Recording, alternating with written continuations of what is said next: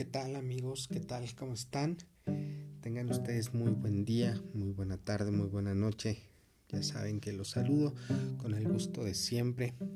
Hoy es martes, ya martes 7 de julio.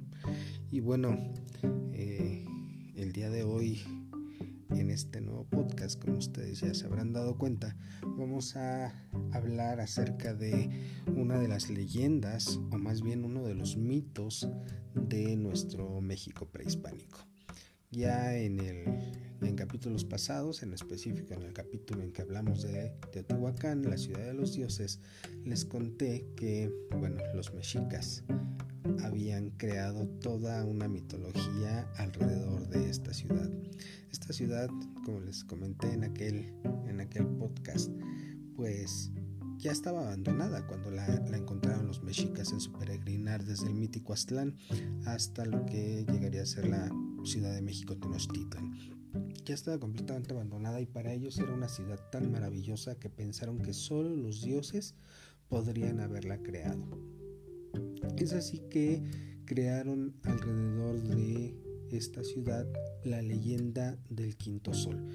Pero para poder comentarles un poquito más a fondo qué significa quinto sol, pues me gustaría que diéramos un pequeño repaso acerca de la cosmogonía mexica.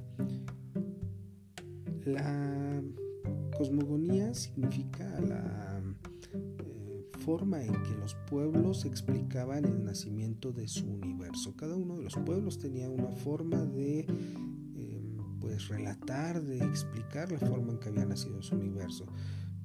En el caso de los mexicas lo narraban o lo contaban por medio de el mito de los soles.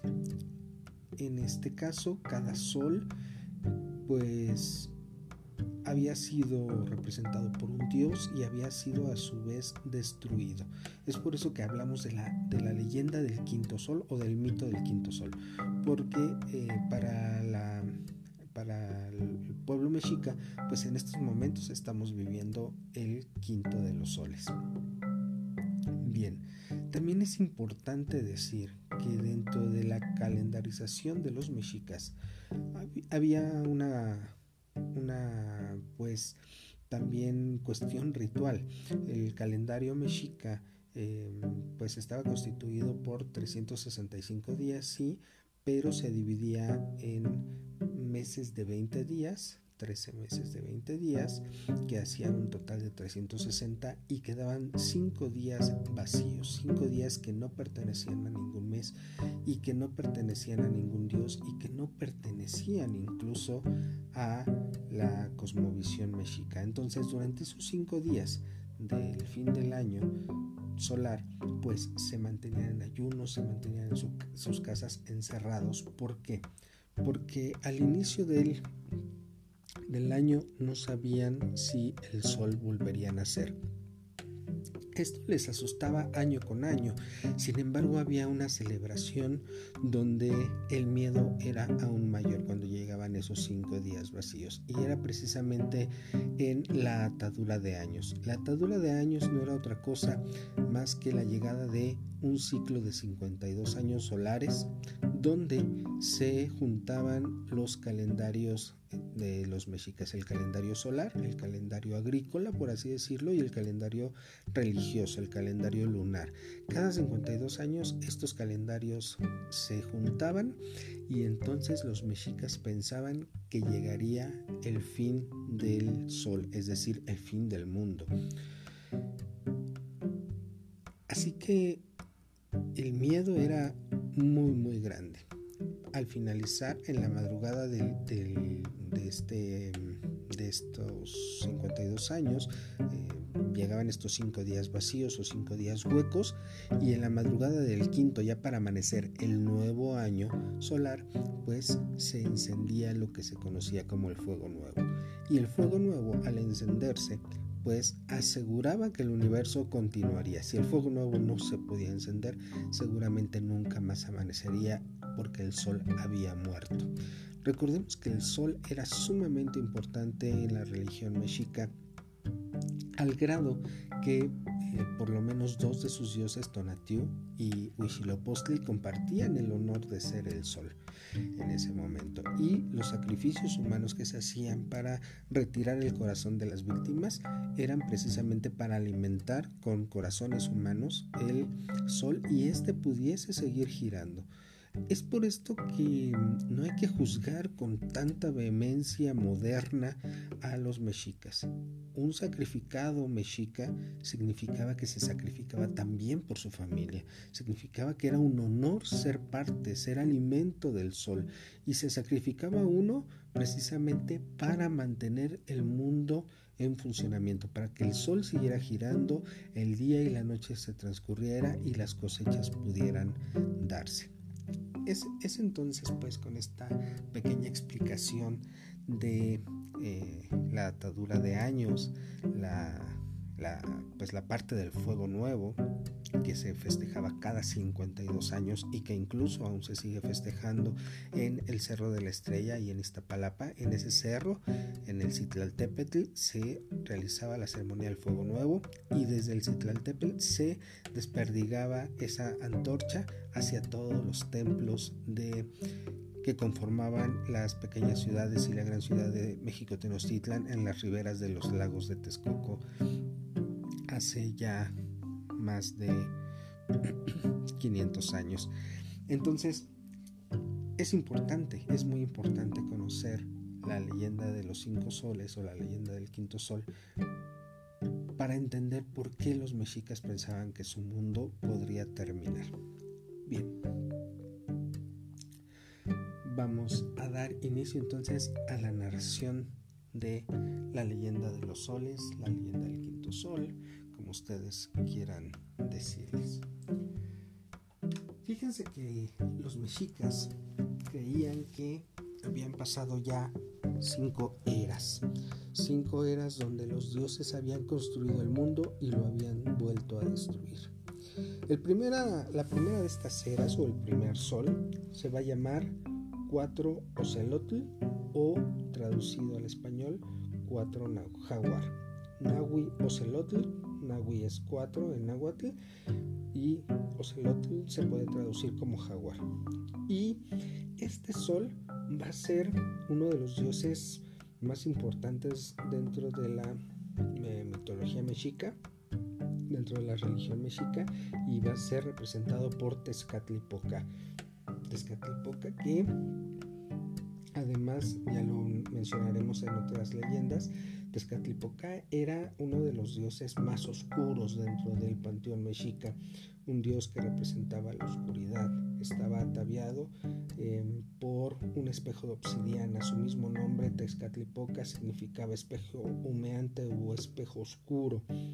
Entonces, fue un sol donde los primeros habitantes de la tierra fueron gigantes decían los mexicas, eran gigantes de 7 metros, pero que no tenían raciocinio, es decir, no tenían inteligencia y tampoco tenían un alma. Al ver los dioses esto, en específico uno de los dioses más bondadosos, Quetzalcoatl, va a tirar a Tezcatlipoca del cielo y Tezcatlipoca va a ocasionar una gran oscuridad que va a provocar que los habitantes vayan muriendo y los pocos sobrevivientes van a ser devorados precisamente por jaguares. Por eso se va a llamar Nahui Ocelotl o cuatro jaguar, porque fue devorados por los jaguares. Una vez que Tezcatlipoca es derribado como el sol, va necesita un nuevo sol, se necesita una nueva creación y es entonces que los dioses van a elegir a. Quetzalcoatl va a ser el designado para ser el nuevo sol y el nombre de este segundo sol o esta segunda era va a ser Nahui Ecatl o cuatro viento. Y en este sol los hombres que eh, se crearon durante esta era pues van a seguir siendo imperfectos, muy, muy imperfectos, por lo que los dioses van a determinar que Quetzalcoatl no puede seguir siendo el sol y va a ser precisamente Tezcatlipoca, el primer sol, el que va a ser el encargado esta vez de retirar a Quetzalcoatl del cielo. Y cuando Quetzalcoatl es derrotado, cuando Quetzalcoatl cae del cielo, se va a ocasionar una serie de huracanes y de ventarrones tan fuertes que los hombres van a ser arrojados hacia las piedras, que los hombres van a ser arrojados contra los árboles y los mismos árboles arrancados de, raíz, que se va a terminar el mundo. Y los únicos sobrevivientes van a ser los que se convirtieron en monos, en micos. Y es entonces que Quetzalcoatl, perdón, que Tezcatlipoca, que va a ser el que quite a Tlaloc, digo a Quetzalcoatl, va a proponer que se encumbre como sol a Tlaloc. Y Tlaloc va a dar lugar al tercer sol o tercera era, que va a ser el Nahui Kiahuitl, que significa cuatro lluvia.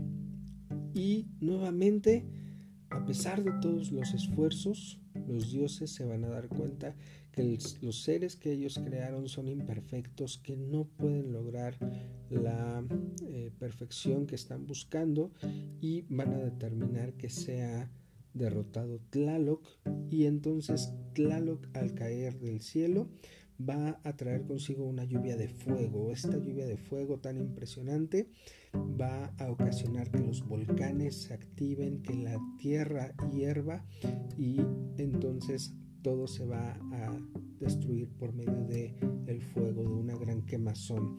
En este caso no va a haber sobrevivientes, nada puede sobrevivir a la furia de una lluvia de fuego. Solo van a quedar cenizas. Y es entonces cuando los dioses se dan cuenta de su error, porque no van a tener materia con la cual hacer a unos nuevos seres. Pueden crear un nuevo universo, pero ¿de dónde van a sacar la materia para crear nuevos seres? Quetzalcoatl se va a acordar que en el inframundo, por allá, este, en el inframundo va a encontrar huesos. Allá deben de estar los huesos de los primeros dioses y de los primeros hombres. Así que se ofrece para bajar hacia el inframundo, hacia el reino de los, de los muertos y va a entrevistarse con el señor del inframundo para solicitarle que le proporcione los huesos. Aquí hay varias versiones. Hay una versión donde se dice que él va a pelear contra el señor del inframundo para que le dé los huesos y en otro, bueno, logra eh, pues convencerlo de que, de que le dé estos huesos preciosos crear una nueva humanidad. En cualquiera de los dos casos, Quetzalcoatl va a ser el héroe de esta nueva generación de seres eh, y va a traer estos huesos, incluso él mismo va a derramar su sangre sobre una mezcla de estos huesos de maíz, eh, en fin eh, se va a formar una arcilla primigenia para crear al hombre por medio del de el, polvo de estos huesos, por medio del polvo del maíz y por medio de la sangre de Quetzalcoatl que aquí también hay una discusión iconográfica, ya que Quetzalcoatl va a obtener la sangre preciosa, la sangre fértil para dar vida de su pene. Sin embargo, si podemos ver sobre todo en algunas manifestaciones pictóricas en Teotihuacán, nos vamos a dar cuenta que muy probablemente no representen como tal sangre, sino semen. Eh, es, difícil, es difícil determinarlo ya que los pigmentos se perdieron, pero em, podría ser una de las opciones. Entonces con, este, con esta masa que se va a crear con maíz, huesos y sangre o, maíz, huesos y semen, se va a crear a los primeros seres humanos. Y se va a elegir ahora a Chalchihuit, eh, que es la esposa de Quetzalcoatl y va a ser denominada Nahui Atl o Cuatro Agua. Los seres humanos van a empezar a prosperar, los seres, eh, los seres humanos van a comenzar la civilización, sin embargo los dioses van a determinar que no están haciendo muy bien las cosas, así que se deciden a destruir nuevamente esta cuarta edad, este, este cuarto sol o sol de agua. Y bueno, como ustedes pueden ver, cada uno de los soles en su nombre lleva la forma en que van a perecer estos seres. Y es precisamente en el sol de cuatro agua o Nahuiatl que los hombres van a morir por medio de grandes inundaciones y por medio de grandes diluvios. Y solamente se va a salvar una pareja. Creo que están encontrando algunas similitudes con cierto mito bíblico. Y bueno, esto se debe a que muy probablemente al enterarse los misioneros de que el cuarto sol había sido destruido por medio del agua, intentaron unir la leyenda de este sol con el mito bíblico de el diluvio, donde Noé y sus hijos sobreviven a, a las grandes inundaciones al encontrar este parecido y poder evangelizar de una mejor manera a los indígenas. Hay otras versiones de algunos historiadores que indican que es una eh, coincidencia, sin embargo, bueno, pues ahí se los dejo para que ustedes lo analicen. Entonces, este cuarto sol va a ser destruido por medio de la inundación que lo va a destruir todo. Y es así como vamos a llegar a el quinto sol, a Nahui Olin o cuatro movimiento, que es el sol que se está viviendo actualmente. Sin embargo, si vemos los otros soles, resulta que cada uno de estos soles fueron presididos por dioses pues con importancia dentro del panteón mexica, es decir, con dioses que eran relevantes dentro de la mitología mexica. Sin embargo, para este quinto sol no se va a elegir a uno de ellos. Se van a reunir los grandes dioses, Quetzalcoatl, Tezcatlipoca, Tlaloc, Chalchitlicue, este, por ahí va a aparecer también Ejecatl, que es eh, pues una advocación de Quetzalcoatl. En fin, se van a reunir varios dioses en Teotihuacán. Teotihuacán va a ser el centro donde los dioses van a erigir o elegir más bien al quinto sol.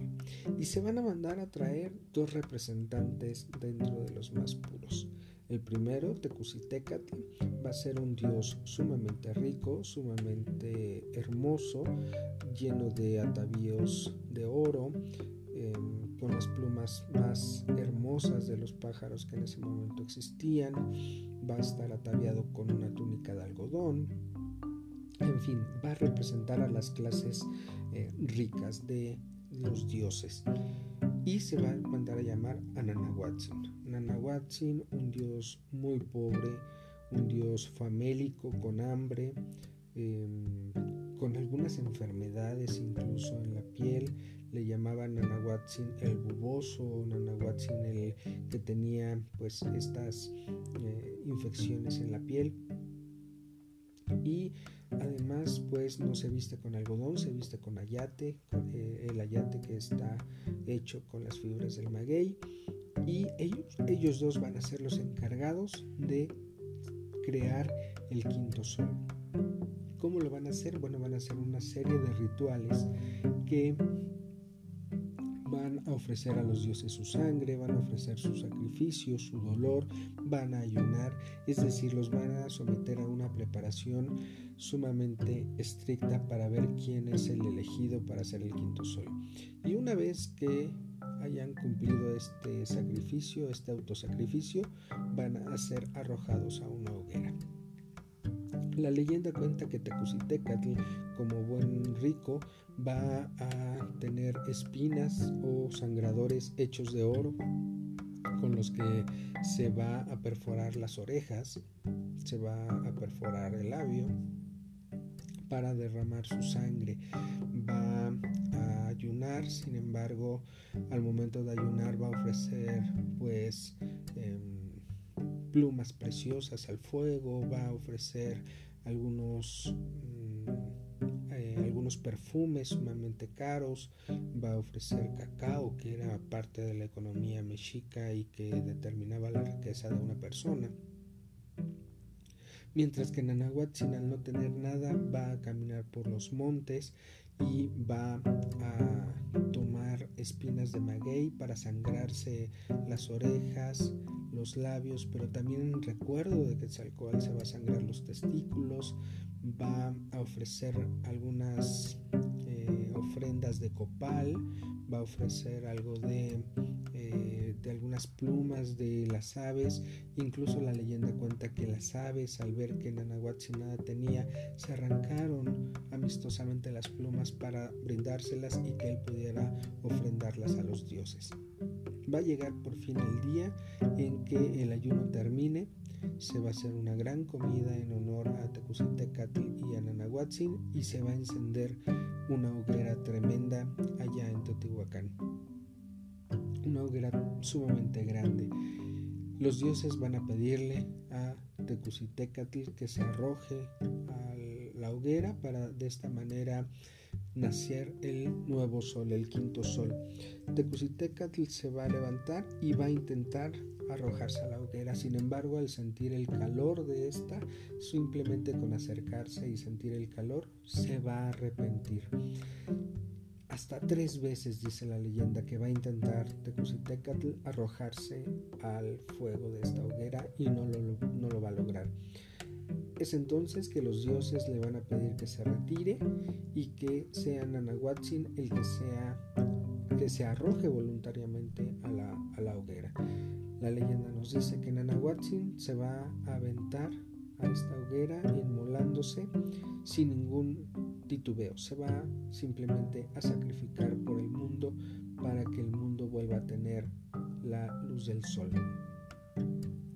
Una vez que Nanahuatzin se avienta y muere quemado, Tecusitecatl se da cuenta de la oportunidad que ha dejado perder. Finalmente, él, que es un dios rico y orgulloso, no ha podido convertirse en el nuevo sol y va a arrojarse a su vez a la hoguera para morir quemado.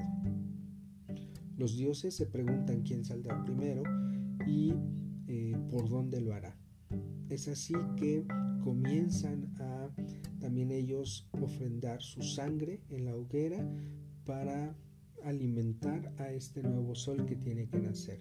Y por fin se comienza a colorear el cielo de naranja por allá por el oriente de donde saldrá Nanahuatzin convertido ahora en Nahui Olin o cuatro movimiento va a aparecer en el horizonte y se va a quedar suspendido. Y poco tiempo después, detrás de Nanahuatzin, va a aparecer Tecusitecal convertido también en un astro solar. Es entonces que los dioses se van a comenzar a preguntar eh, qué pueden hacer porque no se pueden tener dos dioses en el, en el, cielo, no se pueden tener a dos soles sobre todo. Es así que Quetzalcoatl va a tener una idea y va a tomar un conejo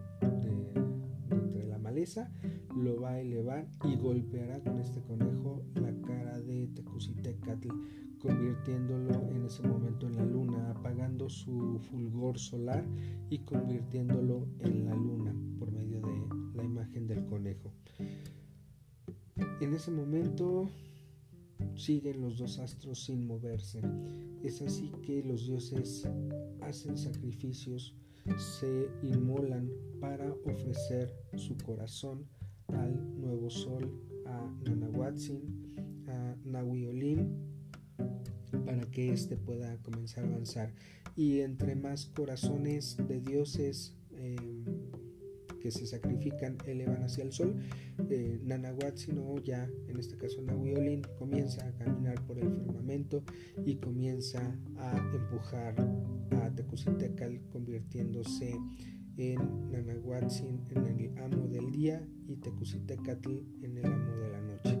Van a ser de esta manera que los mexicas explican la aparición de dos astros en el firmamento, uno que dominará el día y otro que dominará la noche.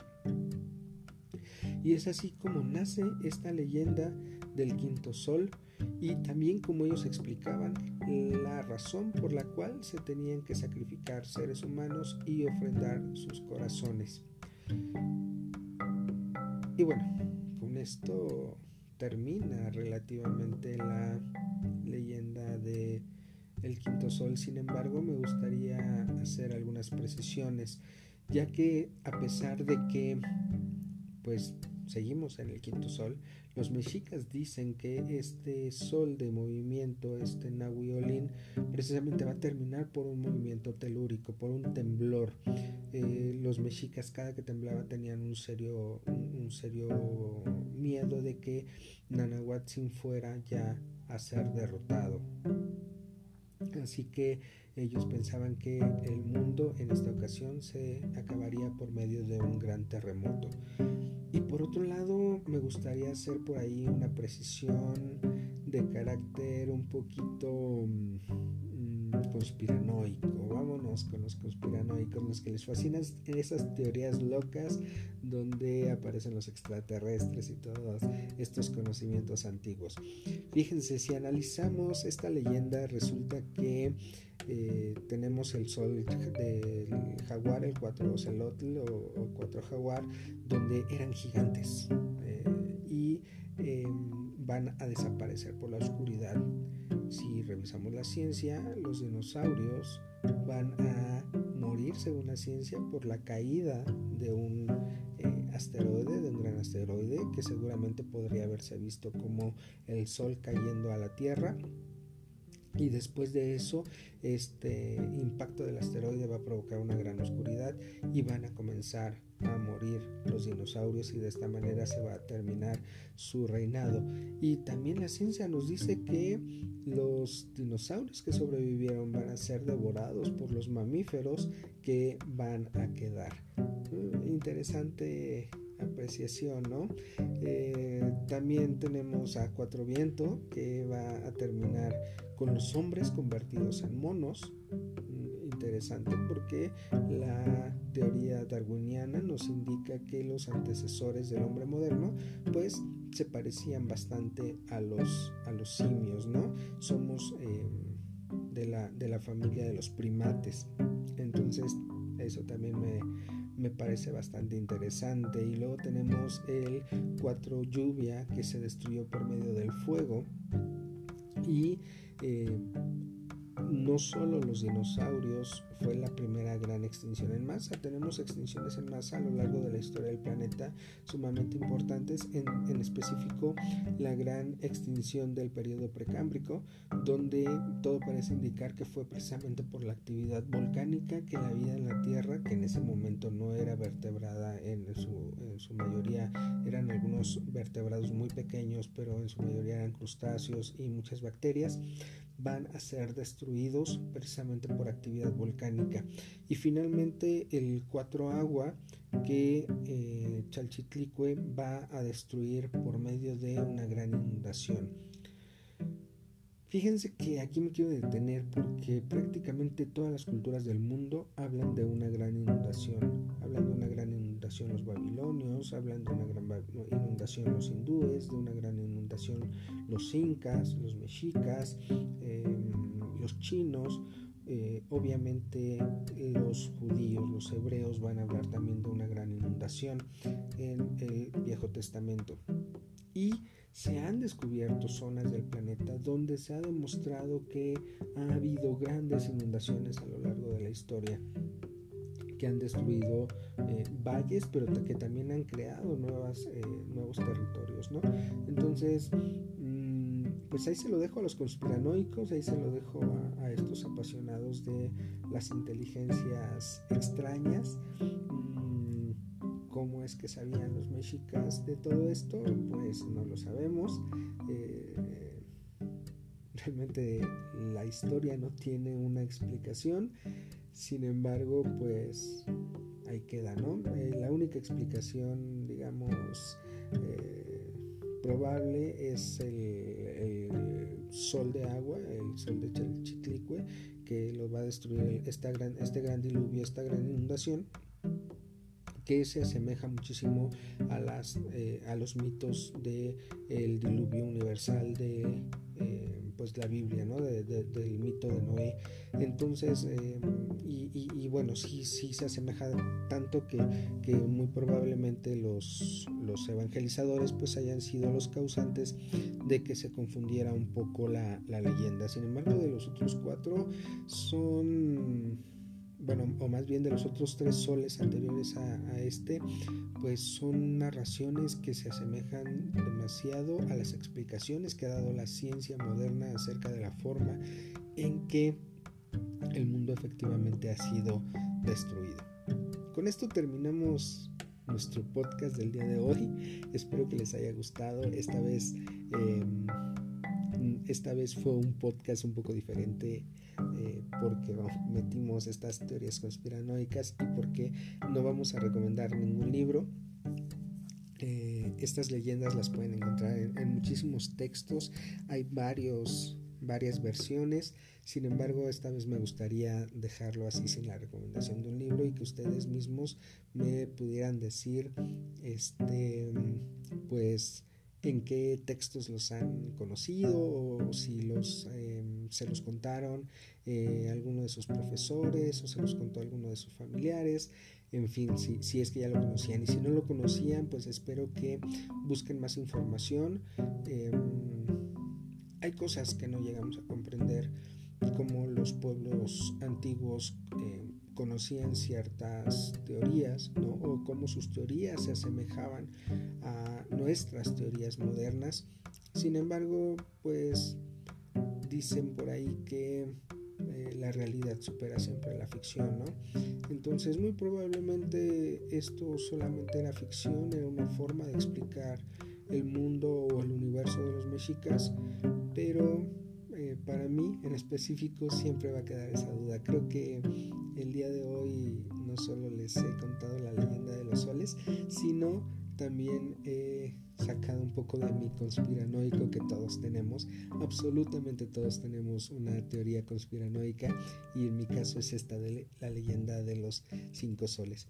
No tengo más que agregar, sé que prometí que les iba a contar la historia de Quetzalcoatl, pero me parece que Quetzalcoatl requiere un programa solamente para él. Requiere una grabación en específico para Quetzalcoatl, para llegar a comprender un poquito de lo gran complejo de eh, de este personaje, de un, eh, de un personaje que puede ser un hombre, puede ser un dios, eh, puede ser un general, un sacerdote, etc. Así que vamos a dejar para un próximo podcast la leyenda de Quetzalcoatl que ya apareció aquí varias veces, ya fue Nahui Ecatl y ya derrotó a uno de los soles, creó a los hombres, y eh, ayudó a Nahui a convertirse en el nuevo sol, ¿no? Para que vean qué tan importante era Quetzalcoatl en la visión religiosa de los pueblos indígenas.